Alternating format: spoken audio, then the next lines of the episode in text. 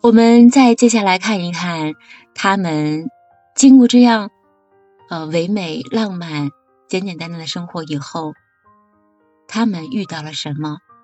迎接来了战争，在战争里边，他们受到了哪些苦？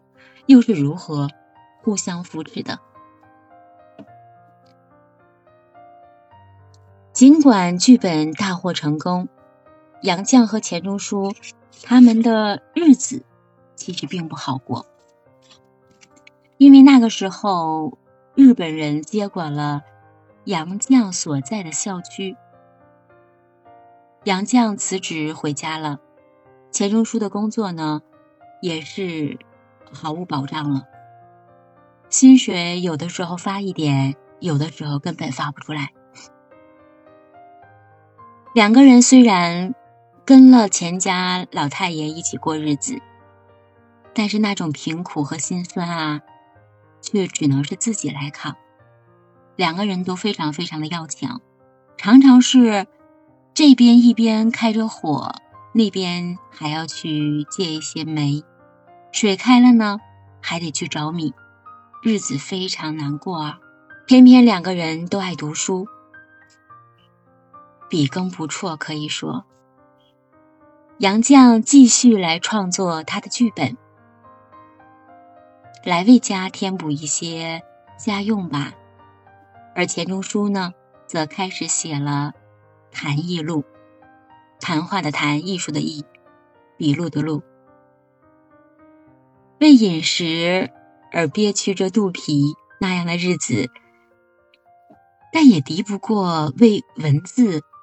而活跃的头脑，终于这样，在他那种味蕾非常挑剔、生活在这样战乱的年代，钱钟书学会了忍耐，忍得一腔苦闷，可谓是宝石文章。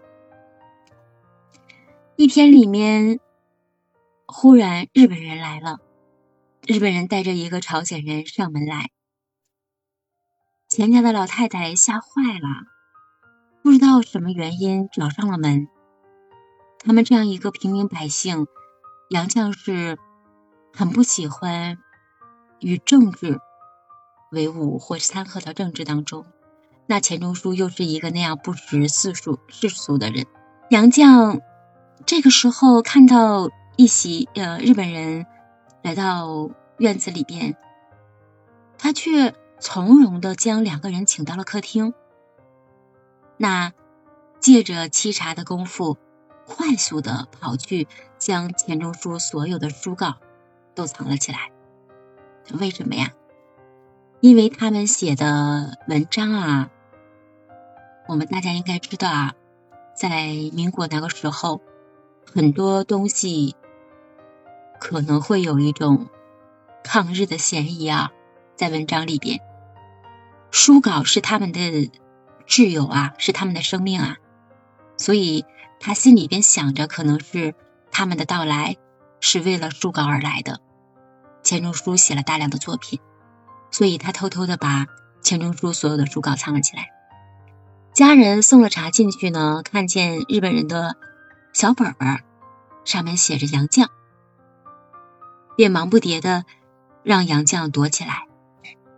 杨绛躲到邻居家，但是虽然大姐对他很热情，邻居家的姐姐对他很热情，可是杨绛终于还是有一点心不安，所以没有深坐。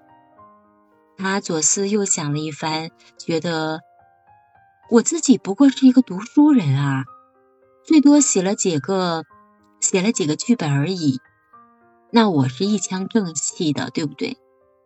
一腔正气，那我有什么可怕的呢？所以他决定回去。他从大姐家那里借来了鸡蛋，假意是卖鸡蛋归来，大大方方的回到了家。开门的是婆婆，看到了自己的儿媳回来了，他是非常非常恐慌啊，先是变了脸色，然后赶忙叫他说：“你赶紧走，你赶紧走。”杨绛已经迈着步子进了屋，一边喊着：“我给您买了鸡蛋回来啦。”这个时候，日本人在听到了这样的声音，有一点不可思议，但也有一点怒气。其实，在杨绛走的时候，他们已经在家里边翻上翻下，把整个家翻了个底朝天。杨绛看到杂乱的东西撒了一地啊，但是还是假装淡定，他心里边也是怕的。杨绛坦然的上前，朝着呃朝鲜人就开始大声的。质问着说：“你们为什么这样子？”朝鲜人呢？朝鲜人也大声的喝问说：“谁是杨绛？”杨绛回答说：“我就是。”朝鲜人又开始大怒：“那为什么说你姓钱？”这个时候的杨绛灵机一动说。这就是钱家呀，因为我嫁到了钱家，自然姓钱。原来你们找我呀？为什么不早说？我去给婆婆买鸡蛋了，我这就跟你们走。那这两个日本人和和带着这个朝鲜人，大概是没有找到什么吧？又见到杨绛如此的镇定。日本人不再蛮横了，只是拿了杨绛的通讯录，还有创作的一些宣传海报，告诉杨绛，第二天的十点到日本的宪兵司令部去报道。送走了日本人，婆婆依然是胆战心惊的，坚持要杨绛躲起来。可是杨绛。十分的冷静，他一边收拾着杂乱无章的屋子啊，被打乱的那些物品，一边开始镇定的来捋清一些思绪。他想躲肯定是不行的，那如果我躲了，钱家又躲到哪里呢？倒不如就这样应上去看个究竟，看他们到底想干什么。于是第二天，杨绛去了司令部。杨绛做好了最糟糕的准备了。他还带了一本书去。他觉得等待是漫长的。如果真是遇到了什么不幸，这本书可以陪他度过难熬的日子。这个时候的他坐在沙发上，淡然的看起书来。沙发很安静，书本很有趣。可以说，这个时候书给了杨绛安心。再回头看一看这个倒扣之窝啊，好像也能舒展一些心口的闷气。日本人只是让杨绛填了一个表格，原来日本人想要找的并不是他，他不过是因为剧本而得名啊，让所有人知道了。最他最大的故事就是编故事写作，因此日本人知道这样一个有名气的人，就像我们应该是呃，我猜想应该是日本人会觉得他文字里边有一些抗日的文章或者是文笔，想从中找到一些小问题，呃，从中找到一些小把柄。强盗面前，杨绛未必不忐忑啊。只是害怕，他知道也没有用啊！你害怕，畏惧也是还还是来了，再怕也要面对。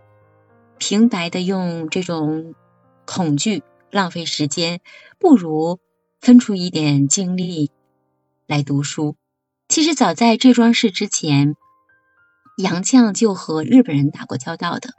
他去做教员的时候，必须要坐车经过一座桥。桥上有日本宪兵把守，这个时候中国人是必须要下车来鞠躬的，可是杨绛他常常低头而过。我们来看一看，在这个过程当中，杨绛有多么的胆大啊，这样的胆大也差一点给他带来麻烦。后来日本人嫌麻烦，只是上车检查，但要求呢乘客全体起立。杨绛起得晚了，一个小小的日兵叫嚣的过来，抬起了他的下巴。杨绛愤怒极了。他本能的喊了一句：“岂有此理！”这四个字吓得一车的人屏住了呼吸。这个时候的杨绛才赫然的发现自己闯了祸。这人的本能也很强大的，可是话已经出了呀，收不回去了。日本人听到了，自己如何下台呀？他只强撑着，双眼瞪视着车窗，一颗心。早跳得七上八下的，一会儿担心日本宪兵来打他，丝绸着要不要还手；一会儿又担心害怕给一车人带来什么样的灾难。时间像是被碾压着往前走，但是却又好像是已经凝固不动一样。杨绛感觉到呼吸已经。很压抑了，呼吸不畅了。这个时候，终于听到日本兵离开的脚步声音，啊，松了一口气呀。杨绛又羞又怒，是又愤又急又怕呀，心里脑里百般的不是滋味。可是反而好像比刚才那种对峙还要难过，还要难挨。这样一个文人、有才气的人、有傲骨的人，想想当时的环境，被日本人压制，想想自己的国家，心里边是难过的。他把这一切都写进了有一个叫《闯祸的边缘》这一篇文章里面，将自己的全部心思展露无遗。他没有强调自己有多么大无畏。只是自然的描绘一个有感知的国民，在破国敌、斗寇面前那种理所当然的情绪。这其中有恨，有怕，可以说是杨绛的文章没有那种干脆决裂的控诉和忏悔，也很少有那种激烈的奋进和斗争。杨绛只是轻描事情的原貌。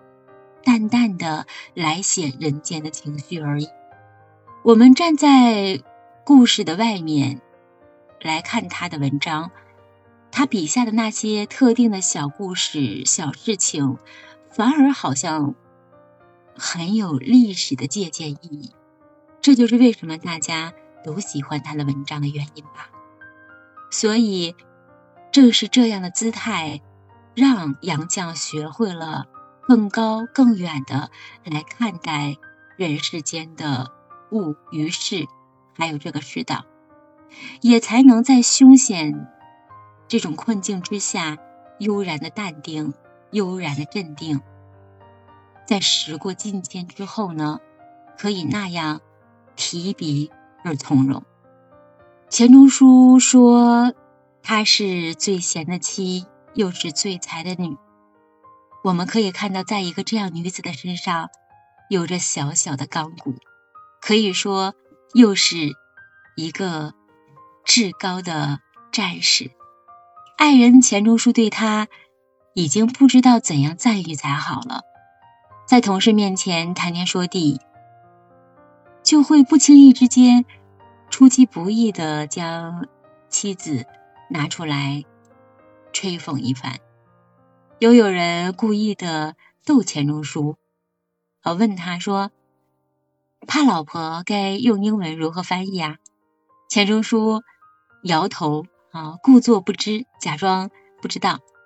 回家后呢，却笑着对妻子说：“他们说我有玉妻癖，美玉的玉啊，玉妻癖，那样子说出来的话，简直是心满意足，十分得意。”这样好的妻子可谓是疼在心里，敬在心上，不用刻意的去措辞，不经意之间就可以脱口说出自己的心声，由不得他不去赞美啊。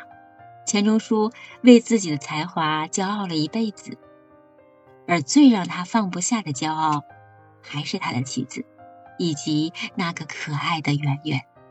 这样的骄傲在钱钟书的内心埋藏着深深的爱，这种爱在那样的环境之下，来助力于他写下了很多大作。接下来我们看一下，在这样的情况下。他的爱，最终还是丢掉了。